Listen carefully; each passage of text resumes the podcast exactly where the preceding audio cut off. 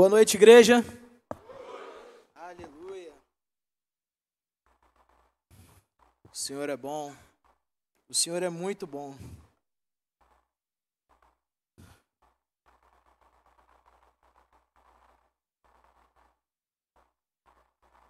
Eu queria trazer um, um pequeno relato. Hoje de manhã eu estava, depois de ter feito o meu momento de leitura, eu estava orando a Deus e falei assim: caramba, Deus, eu tinha tanta coisa para te pedir, eu tinha tanta coisa para te falar, mas o meu coração estava falando: Deus, eu só quero tua presença. Eu só quero tua presença, só quero tua presença. E eu, falava, eu ficava falando para mim mesmo: Cara, você tem que falar outras coisas para Deus. Eu falei, cara, não consigo. Eu só quero a presença de Deus. E o meu desejo para o coração de vocês é que a fome e a sede pela presença do Espírito Santo continue ardendo incessantemente em suas vidas. Que essa chama nunca venha se apagar. E eu faço uma pergunta para vocês: quantos estão animados nessa noite? Aleluia! Quantos estão com a chama da paixão por Jesus acesa em seus corações? Aleluia! Eu posso contar com vocês, gente, só um pouquinho, prometo, de verdade. O tema da nossa série de mensagens é princípios celestiais. E para quem esteve aqui no culto da virada de 2023, quem esteve aqui no culto? Levante a mão. Aleluia, glória a Deus. E quem não esteve, mas quem assistiu, ou também quem não pôde assistir ou ver, a palavra que nós tivemos do nosso pastor Sério, o pastor Rodrigo, que o ano de 2023 seria um ano de santidade, um ano de pureza, um ano de alinhamento e um ano de poder. E essa é a orientação que Deus deu a ele, ele repassou para nós no culto da virada. E conversando, né, nós, a gente estava conversando e falou assim: nós precisamos esse ano partir desse princípio. Se a gente for parar para pensar, a palavra de Deus vai dizer assim: onde duas ou mais pessoas estiverem reunidas em meu nome, ali o Senhor estaria presente. Então quer dizer que duas ou mais pessoas que se dizem cristãos podem dar as mãos, se reunir, que o Senhor estaria presente? Não é sobre isso. Duas ou mais pessoas em santidade que estiverem reunidas em seu nome, ali ele estaria presente. O nome de Deus ele não é de qualquer lugar. O nome de Deus não é para estar na boca de qualquer um, é para aqueles que andam em santidade com ele. Amém? Então esse é o tema da nossa série de mensagens de janeiro, princípios celestiais. Amém? Vamos fazer a nossa declaração de fé. Se encontra em Salmos 119, 18. Coloca na tela, por gentileza. Salmos 119, 18. Eu vou ler e depois a gente lê junto, tá bom? Abre os meus olhos para que eu veja as maravilhas da tua lei. Vamos juntos? Um, dois, três. Abre os meus olhos para que eu veja as maravilhas da tua lei. Vamos abaixar a cabeça, fechar os nossos olhos, vamos orar, Pai. Muito obrigado. Obrigado porque o Senhor é bom em todo tempo, em todo tempo o Senhor é bom, Jesus. Pai, nós te pedimos que o Senhor possa pai, revelar a nós o que o Senhor deseja, o que está no teu trono, Pai. Nós te pedimos, Senhor, submeta a nossa mente à sua palavra. Nós te pedimos, Senhor, abra o nosso coração para recebermos aquilo que está no teu trono. Nós te pedimos, Senhor, que o Senhor possa, ó Pai, retirar do nosso meio todo espírito de embaraço, todo espírito de medo, todo espírito da dúvida, todo espírito, Senhor, contrário ao teu, que queira fazermos, ó Pai, de não, é, não recebermos essa palavra.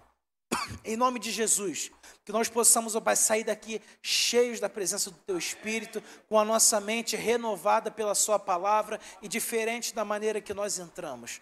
É isso que nós te pedimos e te agradecemos, em nome de Jesus. Amém. Graças a Deus. O tema da, da nossa série é Princípios Celestiais. E como nessa série tem quatro capítulos dos quatro domingos desse mês, o primeiro capítulo desta série se chama integridade. Integridade. Quando nós pensamos sobre integridade? Ao que que nós associamos? Se nós associarmos integridade à matéria, matéria que eu digo não é matéria escolar, é matéria do físico. Perdão, gente. Eu esqueci de, de, de ser o nosso versículo-chave aqui. O versículo-chave da mensagem está em Tito, capítulo 2, versículo 7 a 8. Olha o que, que vai dizer. Em tudo, seja você mesmo um exemplo para eles, fazendo boas obras e em seu ensino, mostre integridade e seriedade. Use uma linguagem sadia, contra a qual nada se possa dizer, para aqueles que se opõem a você fiquem envergonhados por não poderem falar mal de nós. Agora, esse é o versículo na versão da Bíblia Amplificada, que vai dizer o seguinte: E mostrar o seu próprio eu em todos os aspectos, para ser um padrão e um modelo de boas ações e obras, ensinando o que não é adulterado, mostrando a gravidade, tendo mais estrito respeito pela verdade e pureza do motivo, com dignidade e seriedade, e que a sua instrução seja sã e adequada, sábia e sã, vigorosa e irrefutável, e acima de censura, para que o adversário possa ser envergonhado, não encontrando nada de, de não encontrando nada de desacreditador ou maldoso para dizer sobre nós. Então, quando nós voltamos aonde eu estava, eu ouço integridade. O que, que integridade significa? Quando eu falo sobre integridade relacionada a uma matéria, matéria não é matéria escolar, é matéria prima, matéria, sabe, um objeto, algo do tipo.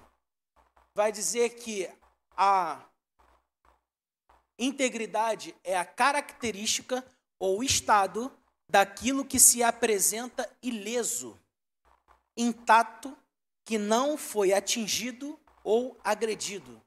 Então, se a gente for olhar, esse é o significado de integridade associado à matéria. Agora, se nós formos olhar para o significado de, de integridade associado a uma condição humana, a gente vai ver que é o caráter, a qualidade de uma pessoa íntegra, honesta, incorruptível, cujos atos e atitudes são irrepreensíveis, honestidade e retidão. Esse significado é justamente o que vem à nossa mente quando nós pensamos sobre uma pessoa íntegra. Quem aqui já viu uma pessoa que tem um exemplo aonde você fala assim, caraca, essa pessoa eu não tenho nada para falar dela. Essa pessoa, cara, é um exemplo é um exemplo de pai, é um exemplo de, de, de esposo, é um exemplo no trabalho. Isso já eu consigo ver. E eu tenho assim, sabe, um, um uma amizade com, com, os meus, com os meus parceiros de futebol. E sempre quando a gente vai jogar, eles falam assim: não, quem tem que sortear é o Hugo, porque ele é o honesto da situação. Assim, eu fico feliz, gente porque eles olham para mim uma pessoa de confiança. Mas aonde que eu quero chegar? Quando nós entendemos que a integridade é um princípio celestial, a gente não vive conforme o mundo anda, a gente vive conforme o que Deus diz. Mas Hugo, não tô, por enquanto eu não peguei. Ainda não peguei. Preste atenção. A integridade da matéria é algo que se apresenta ileso, algo que não foi atingido ou agredido. A integridade associada à característica humana vai dizer que é a qualidade de uma pessoa honesta, incorruptível. E quando nós, sabe, pegamos isso, nós começamos a entender como tudo lá atrás aconteceu, como foi acontecendo e estamos até hoje. Reparem, se a gente for ler em Gênesis, no capítulo 5, versículo 24, vai dizer que Enoque andou com Deus e já não foi encontrado, pois Deus o havia arrebatado. Então, se eu olho para esse versículo, o que, que eu vejo? Enoque foi um homem íntegro. Para você ter uma ideia, Enoque não experimentou da morte. Ele foi arrebatado. Deus falou assim: essa pessoa, meu Deus, ele é tão íntegro, é tão reto que eu vou levar ele para mim. Ele não experimentou da morte. E se a gente for discorrer um pouquinho mais à frente, Enoque faz parte da genealogia de Noé. Noé, ele era. Perdão, vou fazer o inverso para não me confundir. Enoque era bisavô de Noé. E aí o seu pai Lameque, eu fico imaginando, ele contando sobre como era a vida de Enoque. Assim, filho, o seu bisavô, ele era um cara extremamente incrível. Para você ter uma ideia de tão incrível que ele era, ele não experimentou a morte. Deus gostava tanto dele que levou ele. E aí é aonde eu quero chegar. A integridade é um princípio celestial que deixa um legado. Hugo, que legado é esse? Olha o que, que vai dizer em Gênesis, capítulo 6, versículo 8. Gênesis 6, 8. A Bíblia vai dizer o seguinte: o mundo estava um caos. Deus ele olhou para o mundo e falou assim: Meu Deus, olha quanta coisa ruim, quanta perversidade. Não tem outra escolha a não ser refazer. Mas em Gênesis 6:8, a Noé, porém, o Senhor mostrou benevolência. Ou seja, em meio a tanta perversidade, em meio a tantas coisas, Senhor encontrou, encontrou, sabe, mostrou benevolência a Noé.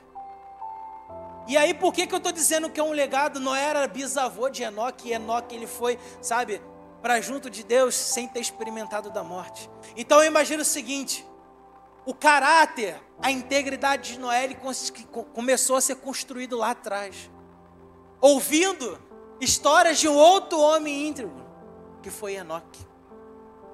Então, se você for parar para pensar, a integridade, ela vai deixar um legado na nossa vida.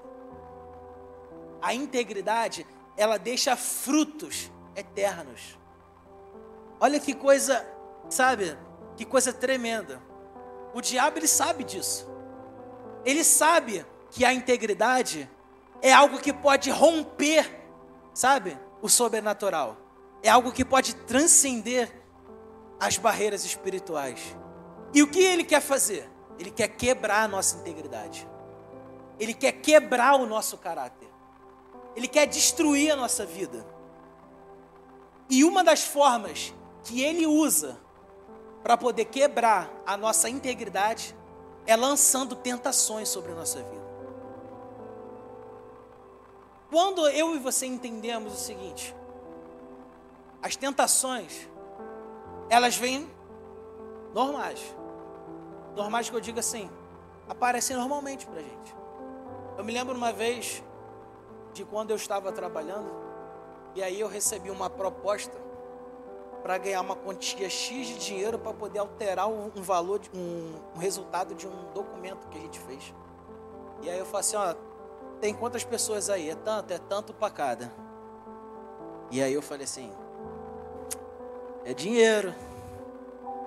Mas se eu deixo a tentação bater na minha porta e eu abro, o meu caráter, a minha integridade é rompida. E quando o meu caráter e a minha integridade são rompidos, eu começo a sair do centro da vontade de Deus. Eu quero trazer dois exemplos bíblicos, não são exemplos, sabe, pessoais, exemplos bíblicos. Vamos abrir as nossas Bíblias em Gênesis, capítulo 39, versículo Gênesis 39, versículo 6 ao 12.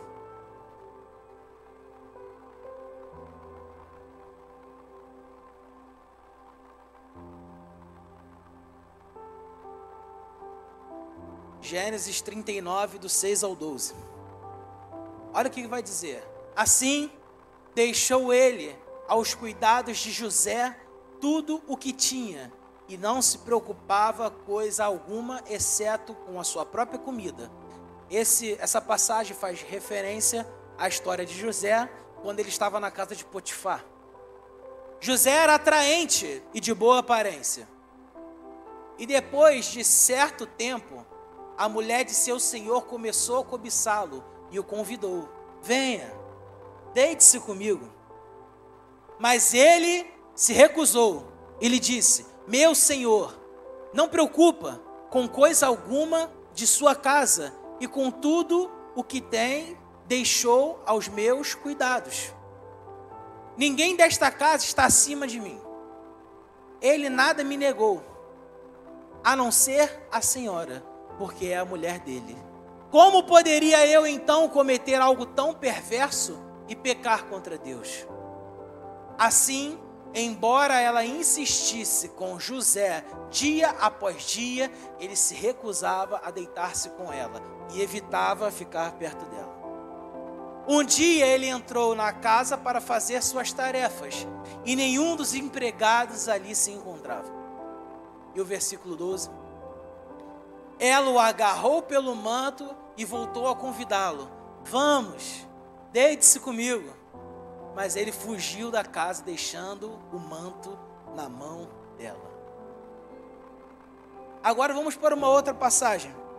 Mateus, capítulo 4, versículo 1.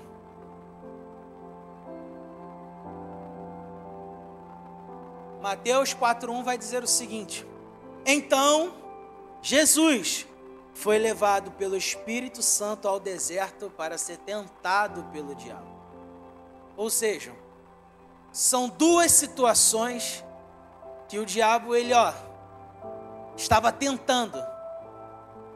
A primeira estava tentando José e a segunda estava tentando Jesus. E quantas não foram as vezes que a mulher de Potifar deve ter falado: José, vem para cá, vem para cá, José, não tem ninguém em casa.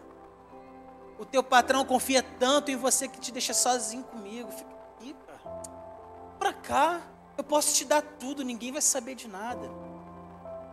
Imagine Jesus já no deserto, o diabo falando com ele, entre as passagens bíblicas, eu estou parafraseando, gente. Jesus, todo respeito, eu posso te dar tudo o que você quiser. Para que, que você está se submetendo a isso? Passando jejum aqui no deserto? Eu posso te dar de comer. Eu posso te dar tudo aquilo que você está vendo aqui do alto monte. Você sabe que você tem um pai e tem anjos que podem te pegar se você jogar, se jogar daqui de cima. Para que, que você vai ficar resistindo? Cede. A mesma coisa foi para foi para José. José, pelo amor de Deus, José. Olha eu toda bonita, já te esperando. E você está me resistindo. José e Jesus eles tiveram todas as oportunidades para poder cair na tentação. Quando nós nos submetemos às tentações, olha o que, que acontece sobre nossas vidas.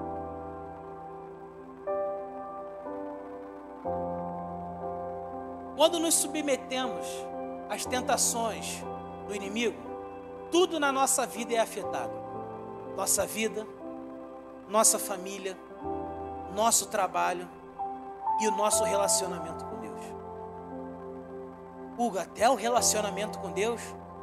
Pois é. Pois é. Como assim até o relacionamento com Deus? Voltemos um pouco lá no início de Gênesis, Adão e Eva, quando deixaram a sua integridade ser corrompida quando comeram no fruto que, que aconteceu? Houve um rompimento do relacionamento entre eles e Deus. Houve uma separação. E a pergunta que eu coloco para nós nessa noite é: quantos relacionamentos nós estamos perdendo porque nós estamos preferindo romper a nossa integridade? Quantos relacionamentos, quantos casamentos, quantas famílias nós estamos deixando, ou as pessoas estão deixando de serem, sabe, unidas, agrupadas, porque preferem escolher a tentação e não a integridade. Deus ele não quer que nós venhamos ceder às tentações. Hugo, você está falando isso da boca para fora? Não. Existe um cuidado de Deus para que nós não caiamos em tentações. Existe um cuidado de Deus. Hugo, que cuidado é esse? Provérbios 1, versículo 10. Provérbios de número 1, versículo 10. Olha o que vai dizer: Meu filho, se os maus tentarem seduzi-lo, não ceda. Não ceda.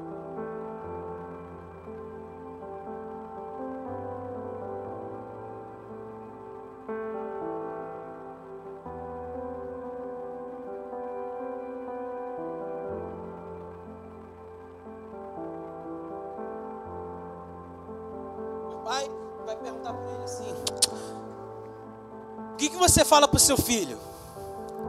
Não, filho, se essa pessoa falar isso para você, não escuta, não aceita, não ouça conselhos de estranhos, não ouça conselhos de pessoas que nunca construíram nada na vida.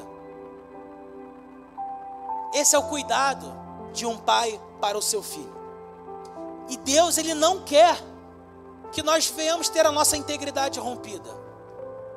Olha o que vai dizer em Hebreus, capítulo 2, versículo 18. Porque tendo em vista o que ele mesmo sofreu quando tentado, ele é capaz de socorrer àqueles que também estão sendo tentados. Vocês têm ideia do que esse versículo significa?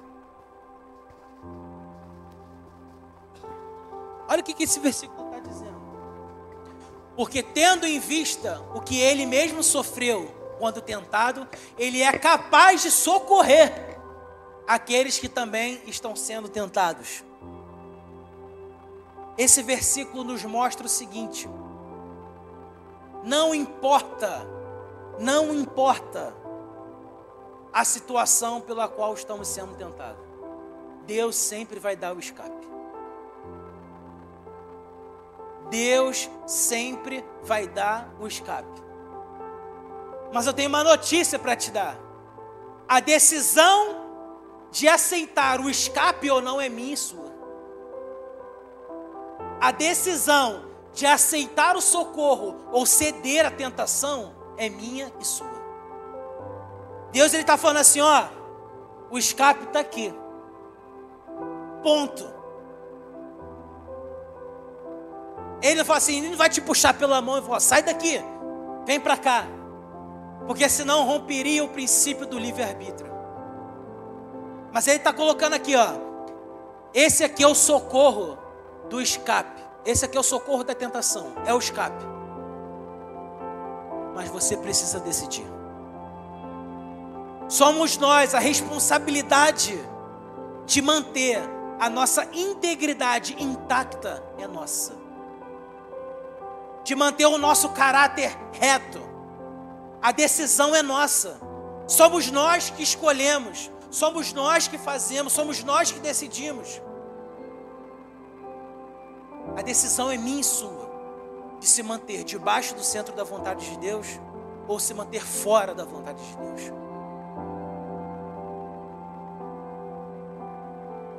Deus, Ele não negocia valores.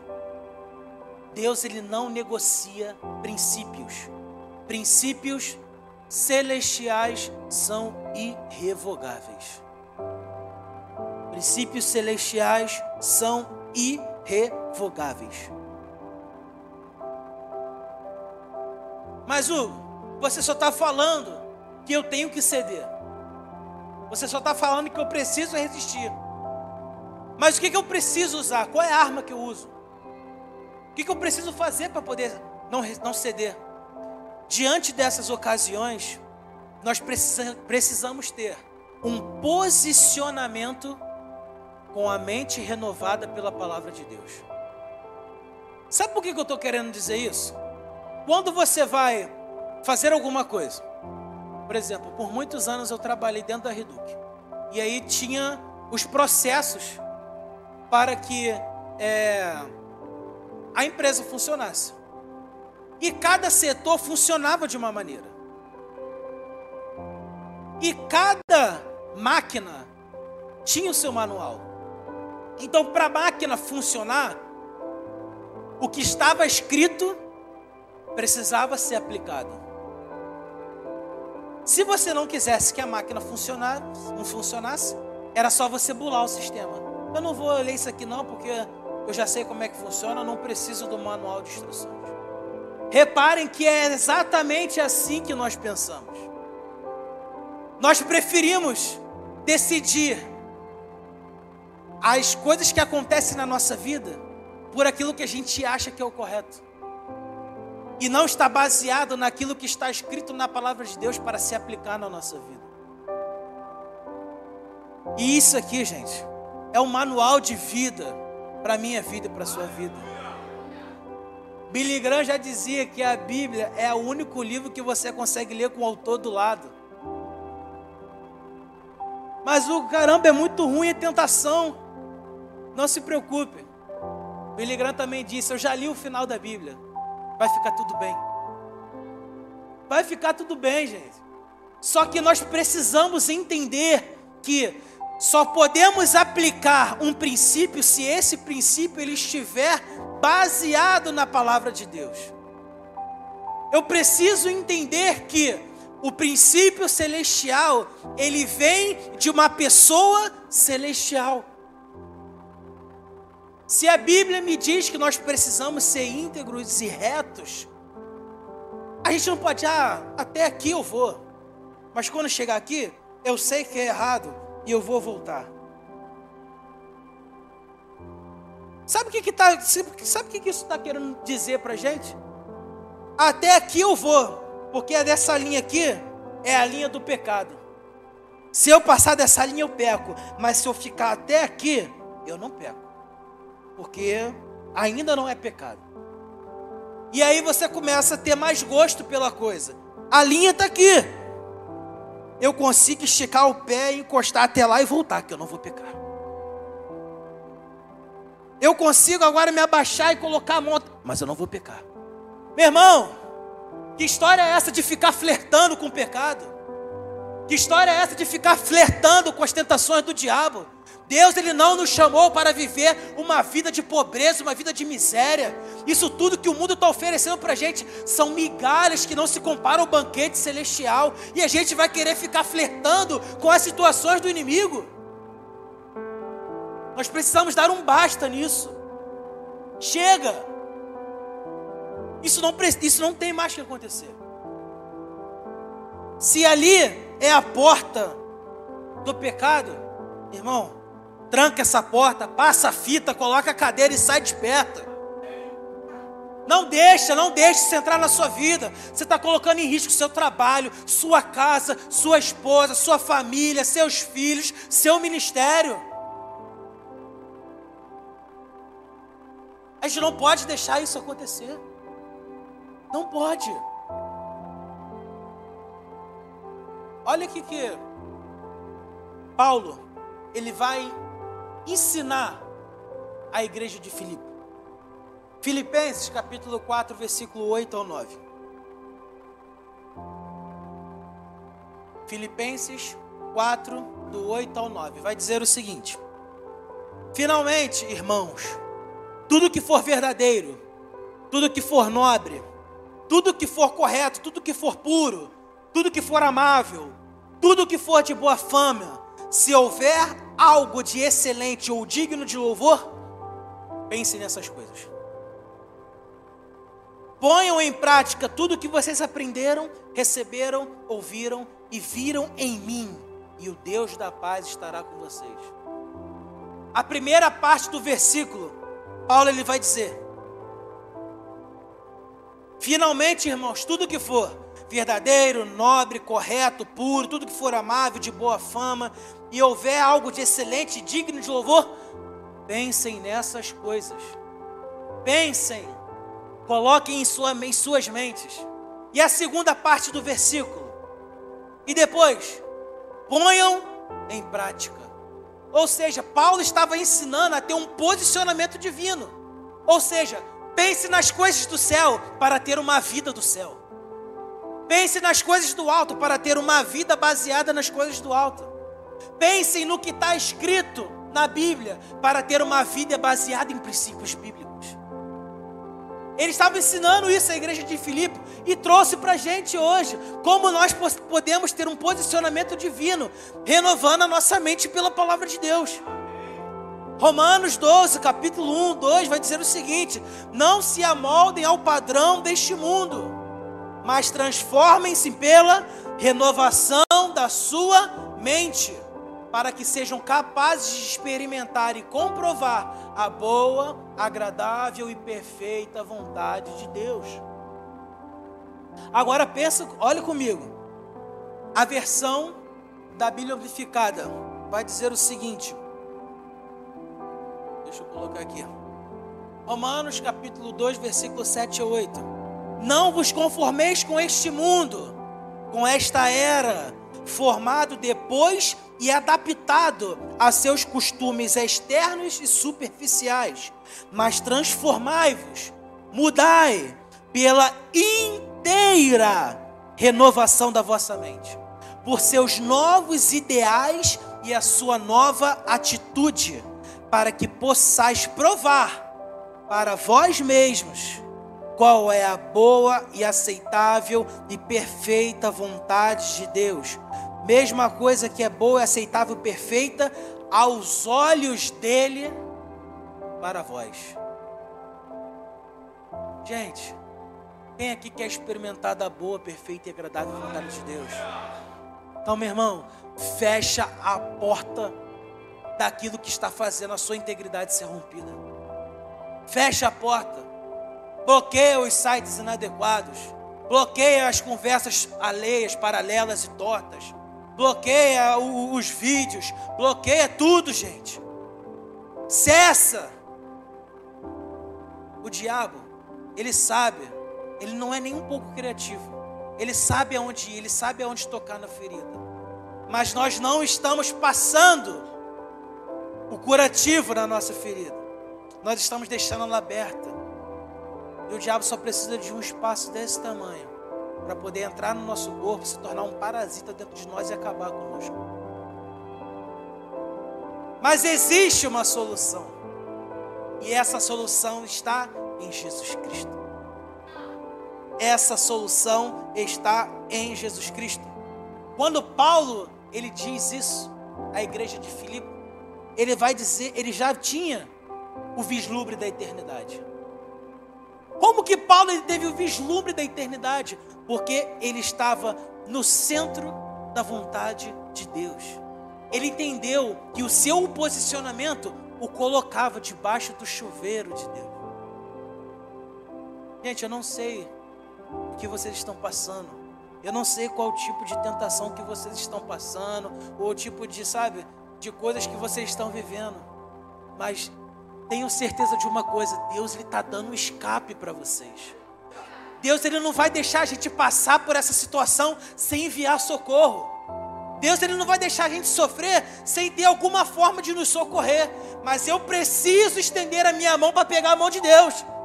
Deus ele está aqui assim, filho, vamos embora, levanta. E a gente, ah, caraca, que trabalho dá levantar a mão para poder pegar a sua mão, Deus. Meu Deus, por que, que nós estamos rejeitando os braços de Deus? Por que, que nós estamos rejeitando o coração de Deus? É tempo de nós nos santificarmos. É tempo de nós colocarmos a nossa integridade intacta. Ai. A outra forma que o inimigo quer tentar fazer romper a nossa integridade é oprimindo a gente. Meu irmão, quantas foram as vezes que nós sofremos uma opressão e a gente quer descontar na nossa família, quer descontar na nossa esposa, quer descontar no nosso trabalho.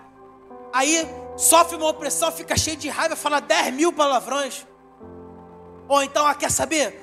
Eu estou muito chateado, eu vou para o bar tomar uma cerveja, vou tomar uma bebida, eu vou em um lugar fazer isso, eu vou lugar isso aquilo. Por quê?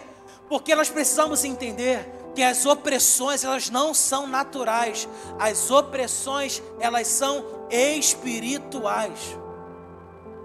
Nós precisamos entender isso. As opressões que sofremos elas são espirituais. Irmão, você está sofrendo ataque de tudo quanto é lado. Você está sofrendo com pensamento ruim. Ó, oh, eu vou matar teu filho, eu vou matar tua esposa, eu vou acabar com a tua vida, eu vou acabar com o teu trabalho, eu vou te dar um fim. Você vai pegar, você vai dirigir o carro, você vai bater, tu vai deixar tua esposa sozinha com teus filhos, você vai ficar pobre, nunca nada vai dar certo na sua vida. Isso é o diabo querendo paralisar a nossa mente, paralisar a nossa vida. Mas da mesma forma, que as opressões, elas são espirituais, as armas com as quais combatemos essas opressões também são espirituais. Hugo, da onde que tu tirou isso? 2 Coríntios, capítulo 10, versículo 3 ao 5. 2 Coríntios 10, do 3 ao 5. Pois Embora vivamos como homens, não lutamos segundo os padrões humanos.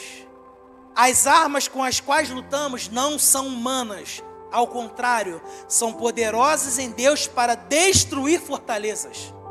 Destruímos argumentos e toda pretensão que se levanta contra o conhecimento de Deus e levamos cativo todo pensamento para torná-lo obediente a Cristo. E as nossas armas, Hugo? Efésios capítulo 6, versículo 11 e 12. Efésios 6, 11 e 12. Vistam toda a armadura de Deus para ficarem firmes contra as ciladas do diabo. Versículo 12. Pois a nossa luta não é contra os seres humanos, mas contra os poderes e autoridades, contra os dominadores deste mundo de trevas, contra as forças espirituais do mal nas regiões celestiais. Gente, o diabo ele vai querer oprimir. Quantas foram as vezes que nós saímos de casa? Meu Deus, eu estou com uma tristeza, parece que tem uma, alguma coisa me comprimindo. Eu estou com uma sensação que eu não sei de onde que é. É o diabo querendo te paralisar mas a autoridade conquistada na cruz para a minha vida e para a sua vida nos dá poder. Diabo, em nome de Jesus, vai com esse pensamento embora da minha mente. Em nome de Jesus, sai com essas ideias tortas da minha casa. A minha casa pertence ao Senhor, a minha vida pertence ao Senhor, a minha família pertence ao Senhor. Eu sou tudo aquilo que a Bíblia diz que eu sou. Eu sou filho de Deus, amado, favorecido, e eu não tenho tempo para perder com você. Mas e aí? Cadê a nossa disposição de dar um berro na cara do diabo? Cadê? A gente quer dar berro para outras coisas. A gente quer se indignar com um monte de coisa, mas a gente aceita a opressão do diabo na nossa casa. A gente quer aceitar a opressão do inimigo sobre nossa família. Não, chega, basta. Chega de viver uma vida assim. O derrotado é ele, não somos nós. O diabo ele já é o derrotado. O que, que a Bíblia vai nos instruir? Submeta-se a Deus, resista ao diabo e ele fugirá de vós. Não somos nós que temos que fugir, igual assombração. Meu Deus, o diabo está vindo, essa opressão está vindo. Eu não sei de onde vou. Ah, Satanás, vai de reto, pô. São eles que têm que fugir da gente, não somos nós que temos que fugir dele, não. Hoje. Ah, meu não importa, não importa qualquer tipo de situação que nós estamos passando. A vitória na cruz nos dá o direito de expulsarmos isso de nossa vida. Foi conquistada para minha vida e para a sua vida. Oh Espírito Santo de Deus. Lucas 10, 19. Eu lhes dei autoridade para pisarem sobre cobras e escorpiões, sobre todo o poder do inimigo nada lhes fará dano. Chega de medo. Meu Deus, eu tenho uma crise de identidade. O que é nascido de Deus vence o mundo. E esta é a vitória que vence o mundo. É a nossa fé. Quem é que vence o mundo? Somente aquele que crê em Jesus, o Filho de Deus. 1 João 5, do 4 ao 5. Gente, não sabe o que fazer? Pega a Bíblia. Pega a Bíblia. Olha o que, que vai dizer, gente. Explode comigo, pelo amor de Deus. Romanos, capítulo 8, versículo 35 ao 39. Nome de Jesus. Olha isso. Quem nos separará do amor de Deus, de Cristo? Será tribulação, será angústia, ou perseguição, ou fome, ou nudez, ou perigo, ou espada. O que, que pode nos separar do amor de Deus? Como está escrito, por amor de ti enfrentamos a morte.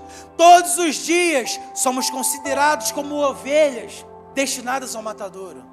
Mas em todas, Deus, em todas essas coisas, nós somos mais que vencedores por meio daquele que nos amou.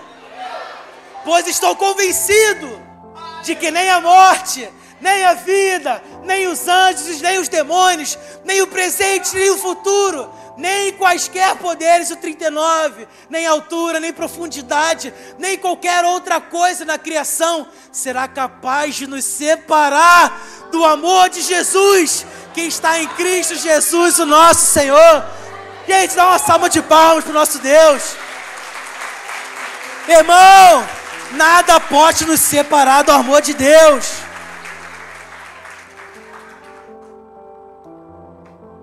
Nós cantamos diversas vezes essa música aqui na igreja. Eu não tenho que temer, eu sou um filho de Deus.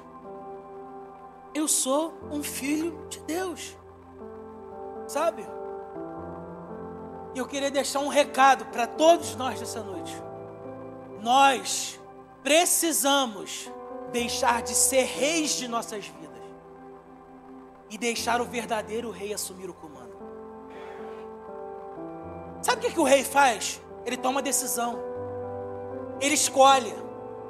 Ele vai. Meu irmão, até quando nós vamos ser os reis das nossas próprias vidas? Chegou a hora de nós entendermos que só existe um rei e que nós somos servos deste rei. E quando nós somos servos, a nossa vida serve a esse rei. Então tudo que nós fazemos não é em prol de nós mesmos, é em prol do rei. Gente, a gente precisa parar de tomar as decisões pela força dos próprios braços. Existe uma pessoa, uma pessoa, não é uma fumaça, não é uma sensação. Existe uma pessoa chamada Espírito Santo. Ele está dentro de mim, está dentro de você, e ele tem as melhores decisões para a nossa vida. E o que, que nós estamos esperando para dizer, Espírito Santo, o que, que eu preciso fazer com as finanças? Espírito Santo, para onde que eu tenho que ir? Espírito Santo, é esse mesmo trabalho que você quer que eu, que eu vá? Espírito Santo, você precisa que eu mesmo viaje para esse lugar? Eu estava escutando um, um, testemunho do Eduardo Nunes, ele é o pastor da Zion Church de Portugal, e ele estava fazendo faculdade e não tinha dinheiro para pagar. E ele já tinha recebido um chamado missionário para poder ir para a África. E aí chegou uma pessoa e falou para ele o seguinte: Olha, eu estou pagando a sua faculdade do começo ao fim, mas tem uma condição: você não pode sair da faculdade. Beleza. Não posso sair, vou ficar até aqui. Estava cheio de dívida, não vou precisar mais pagar nada, está tudo aqui. E aí um belo dia ele escutou: Deus. Eduardo, tudo bem? Tudo bem, Deus. Fiquei sabendo que você ganhou uma bolsa para estudar até o final do teu curso da faculdade. É muito bom, Deus. Mas e o teu chamado na África? Poxa, Deus, mas é a faculdade toda, eu não posso sair. A escolha é sua. Ou você aceita aquilo que você acha que é bom para você, ou você aceita aquilo que eu tenho de melhor para você. Será que nós estamos dispostos a realmente ouvir a voz de Deus? Porque o que nós achamos que é bom, nem sempre é aquilo que Deus tem de bom para gente. Às vezes a gente acha, pô, eu acho que isso aqui é bom para mim. Mas Deus está falando, não, isso aqui não é bom para você. Mas Deus tem tudo de bom para mim aqui, mas não é isso que eu quero para você. Não é isso que eu quero para você. E aí você se pergunta, meu Deus, Hugo, a gente passou por tanta coisa, por tanto sofrimento. Quais são os benefícios de a gente viver uma vida íntegra? Quais são os benefícios de a gente viver uma vida reta com Deus? A primeira coisa que eu quero dizer e deixar é Mateus, capítulo 10, versículo 39. Mateus 10, 39. Quem acha a sua vida, a perderá. E quem perde a sua vida por minha causa, a encontrará. Gente, quantas, quantas, eu estou me incluindo nisso, quantas foram as vezes que nós escolhemos viver a nossa própria vida e deixamos de lado viver a vida de Deus.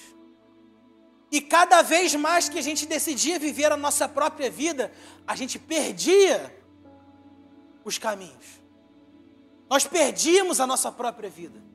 Mas no momento, no momento em que eu perco a minha vida, e perder a vida nesse versículo é abrir mão dos nossos desejos e vontades para viver os desejos e vontades de Deus. Quando eu escolho isso, eu vivo a vida de Deus. E viver a vida de Deus é viver uma vida plena nessa terra. Eu quero trazer para nós hoje cinco benefícios para nós vivermos uma vida íntegra. Abre a nossa a Bíblia, por favor, em Salmos de número 84, versículo 11. Salmos de número 84, 11. O Senhor Deus é sol e escudo. O Senhor concede favor e honra. Não recusa nenhum bem aos que vivem com integridade. Gente, não é clichê quando, as pessoas dizem, vai dar certo. A Bíblia está escrito. Isso não é clichê. A Bíblia é repleta de promessas para a minha vida e para a sua vida. Mas o que Deus está esperando, como dizia o falecido Drummond Lacerda, Deus está esperando nós crescermos para alcançarmos as suas bênçãos. Deus ele espera a maturidade da nossa vida. O primeiro benefício de nós termos uma vida íntegra com Deus é o sol.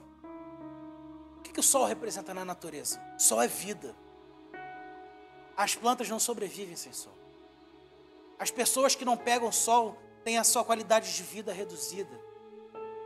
O sol que nasce toda manhã e se põe toda noite. É esse o sol que Deus tem reservado para nós. Vida.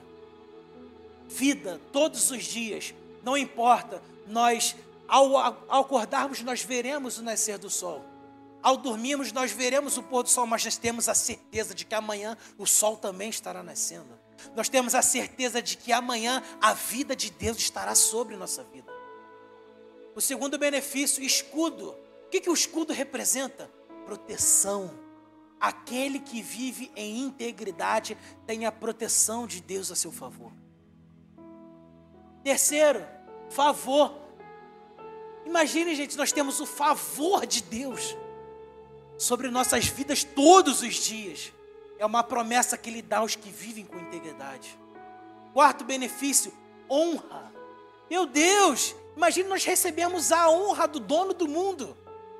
Olha só, Provérbios 22, 29. Você já observou um homem habilidoso em seu trabalho? Será promovido ao serviço real e não trabalhará para gente obscura. Isso é a honra de Deus quando nós vivemos em integridade. E por fim, não recusa nenhum bem. Sabe o que isso significa? Nós viveremos os dias da nossa, na nossa terra debaixo de uma provisão divina. Nada faltará nas nossas casas, nada faltará no nosso trabalho, nada faltará na nossa vida, porque aos que vivem com integridade, o Senhor Deus não recusa nenhum bem. Nenhum bem. Qual tem sido hoje a nossa escolha? Nós queremos ceder as tentações e as opressões do inimigo e romper a nossa integridade? Ou nós escolhemos viver a vida de Deus debaixo do centro da Sua vontade?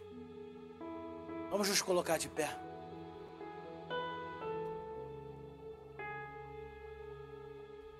Oh Espírito Santo. Eu não sei qual foi a situação que aconteceu durante o mês, a semana, o ano. Eu não sei. Eu não faço a mínima ideia de como você chegou aqui. A única convicção que eu tenho é que existe um Deus capaz de transformar. Alguma vez eu tive minha integridade rompida. Deus, Ele é poderoso para fazer uma transformação, para dar uma segunda chance. Mas eu e você precisamos dar o primeiro passo. Eu e você precisamos avançar em direção ao socorro de Deus. E eu gostaria de orar por nós nessa noite.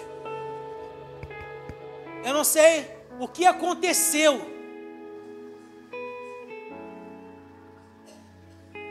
O Espírito Santo está me pedindo para dizer o seguinte: se você tem culpa em sua vida por coisas que aconteceram no seu passado, eu deixo de dizer uma coisa: não existe mais condenação sobre sua vida. Não existe culpa sobre sua vida. No momento em que você aceita Jesus como seu único suficiente Salvador, tudo aquilo passou. 2 Coríntios 5,17. Todo aquele que está em Cristo, nova criatura é. As coisas velhas já passaram, e eis que tudo se fez novo. Deus está mandando dizer: não há mais culpa e condenação sobre sua vida. Ah, minha integridade foi rompida há muito tempo atrás. Eu já aceitei Jesus, mas eu carrego essa culpa comigo. Não carregue, porque não há mais condenação sobre sua vida. Se você de fato aceitou Jesus e renovou a sua mente e tem um posicionamento divino, não há por que carregar essa culpa sobre seus ombros. Vamos orar nesse momento, Pai. Nós te pedimos, Senhor, neste momento, Deus, que o Senhor possa mover os nossos corações aqui. Espírito Santo de Deus, eu te peço que o Senhor comece a fazer a sua obra agora nesse lugar. Senhor, que toda mente perturbada, que todo caráter quebrado, que todo, toda integridade destruída, eu declaro uma restauração completa agora em nome de Jesus. Em nome de Jesus. Pai, nós não aceitamos seus filhos vivendo uma vida fora do centro da sua vontade. A vontade do Senhor é boa, perfeita e agradável, e os seus filhos têm o direito de viver essa vontade. Nós declaramos agora, Pai, restauração de casamentos. Em nome de Jesus. Toda a integridade do casamento que foi rompida, Senhor, que seja restaurada agora, em nome de Jesus. Em nome de Jesus. Relacionamentos que foram destruídos, relacionamentos de pais e filhos, relacionamentos de filhos e, e, e entre irmãos, relacionamentos de mãe. Senhor Jesus está restaurando agora em nome de Jesus em nome de Jesus. Nós somos filhos de um Deus de restauração. E Deus ele está fazendo a obra. A visão que eu tenho é: são várias peças de quebra-cabeça que estavam fora do lugar e agora estão se ajuntando. Deus, Ele é um Deus de restauração. Ele está restaurando a sua casa nesse momento, está restaurando a sua vida, está restaurando a sua mente, está restaurando o seu coração. E a palavra que Ele te dá é: Eu sou o Deus da restauração mas vá e não peques mais. Vá e não rompa mais o seu caráter e a sua integridade. Em nome de Jesus. Em nome de Jesus. E eu gostaria de fazer um convite. Se você chegou aqui hoje dizendo, Hugo, eu caí de paraquedas, eu cheguei aqui no culto, eu não faço a mínima ideia por que, que eu vim aqui, não sei por que eu fiquei até o final, mas dentro de mim existe algo que não me faz andar. Por quê? Porque, sabe, eu já tentei de tudo, eu já fiz de tudo, já busquei várias coisas em vários lugares e eu não acho solução para a minha vida. Deixa eu te dizer uma coisa. E preste muita atenção no que eu vou te dizer. 1 João, capítulo 1, versículo 9, vai dizer o seguinte: Se confessarmos os nossos pecados, Ele é fiel e justo para perdoar os nossos pecados e nos purificar de toda injustiça. Quando Moisés ele pediu para Faraó para levar o povo do Egito, Faraó sempre falava: Não, deixa o um negócio aqui, deixa o um negócio ali, deixa, esse, deixa essa parte das pessoas aqui. Só que a ordem de Deus era que fosse todo mundo e fosse tudo. Sabe o que Deus está dizendo para mim e para você nessa noite? Deixa tudo para trás, porque Deus quer uma vida nova para você. O diabo sempre vai te pedir, não, vai, mas deixa isso aqui para trás. Vai, mas segure isso aqui. Deus ele está falando assim, filho, existe uma vida nova para você. Longe dos seus pecados, longe dos seus pensamentos ruins, longe das suas antigas atitudes, uma vida totalmente nova. E o convite hoje é para aceitar Jesus como seu único e suficiente Salvador e viver uma vida plena, uma vontade de Deus boa e perfeita e agradável. Existe alguém nessa noite que deseja aceitar Jesus como seu único e suficiente Salvador, deixar para trás tudo aquilo que passou e viver uma vida nova com Deus. Eu só quero orar por você. Por favor, levante sua mão. Eu quero orar por você. Existe alguém que deseja aceitar Jesus? É um convite maravilhoso e especial, gente. Não desperdice esse convite. Amém. Existe alguém que diz, Hugo, eu, por muito tempo, eu estive debaixo do centro da vontade de Deus, mas eu não estou mais. Eu rompi minha integridade, rompi meu caráter, não consigo voltar. Mas eu quero voltar para os caminhos do Senhor. Existe alguém que hoje quer dar um passo de voltar, Hugo, eu não aguento mais. Eu sei que viver uma vida com Deus é maravilhoso, mas eu experimentei caminhos tortuosos, mas eu quero voltar. Existe alguém que quer voltar? Levante sua mão. Eu quero orar pela sua vida. Eu quero orar pela sua casa, pela sua família. Existe alguém nessa noite que deseja voltar para os caminhos do Senhor? Amém. Glória a Deus. Aleluia. Vamos orar e vamos encerrar este culto. Pai, muito obrigado. Obrigado, Senhor, porque Suas misericórdias se renovam a cada manhã sobre nossas vidas. Obrigado porque bondade e fidelidade nos seguem todos os dias. Mas, Pai, nós te pedimos, Senhor, que haja uma verdadeira transformação do nosso caráter. Senhor, que venha vir uma completa renovação da nossa mente. Nós não aceitamos viver uma vida errada. Nós queremos viver uma vida de integridade com o Senhor. Em nome de Jesus, estenda as suas mãos. Vamos nos despedir. Oh Espírito Santo de Deus. Espírito Santo de Deus.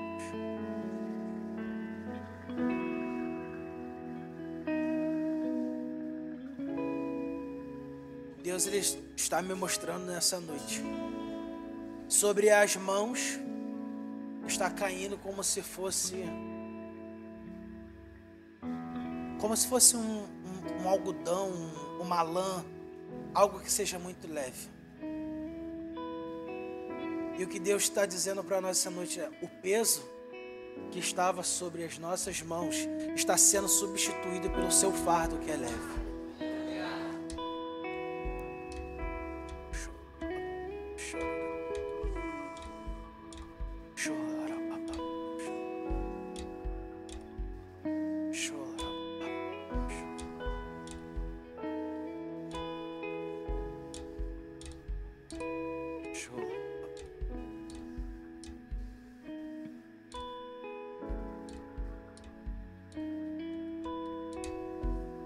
Entregue tudo.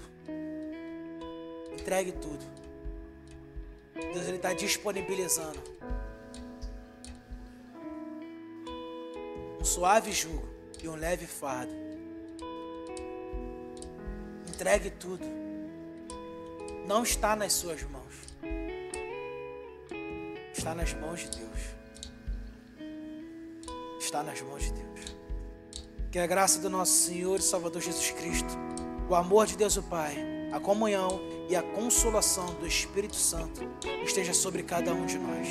Que Deus nos abençoe, que nós possamos ter uma semana abençoada, que nós possamos viver a plenitude da vida de Deus para as nossas vidas, que nós possamos ter uma oportunidade de falarmos de Jesus para alguém nessa semana, que nós possamos ter a melhor noite de sono, que nós possamos ter os melhores dias de trabalho, que nós possamos ter, ó oh Deus, a plenitude de tudo aquilo que está nos céus para as nossas vidas, em nome de Jesus. Se você crê nessa palavra e toma posse, aplauda o nome do Senhor.